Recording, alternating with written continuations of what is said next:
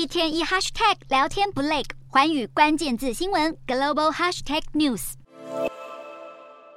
联准会公布最新会议纪要显示，考量到货币政策对经济活动和通膨的影响，几乎所有官员都支持放缓升息脚步至一码，但有少数几名官员倾向升息两码，让利率越快接近限制性水平。尽管这次会议纪要整体来看比之前更偏鸽派，但联准会官员持续预计进一步升息，可能需要维持限制性政策立场，以确保通膨处于大幅下滑趋势。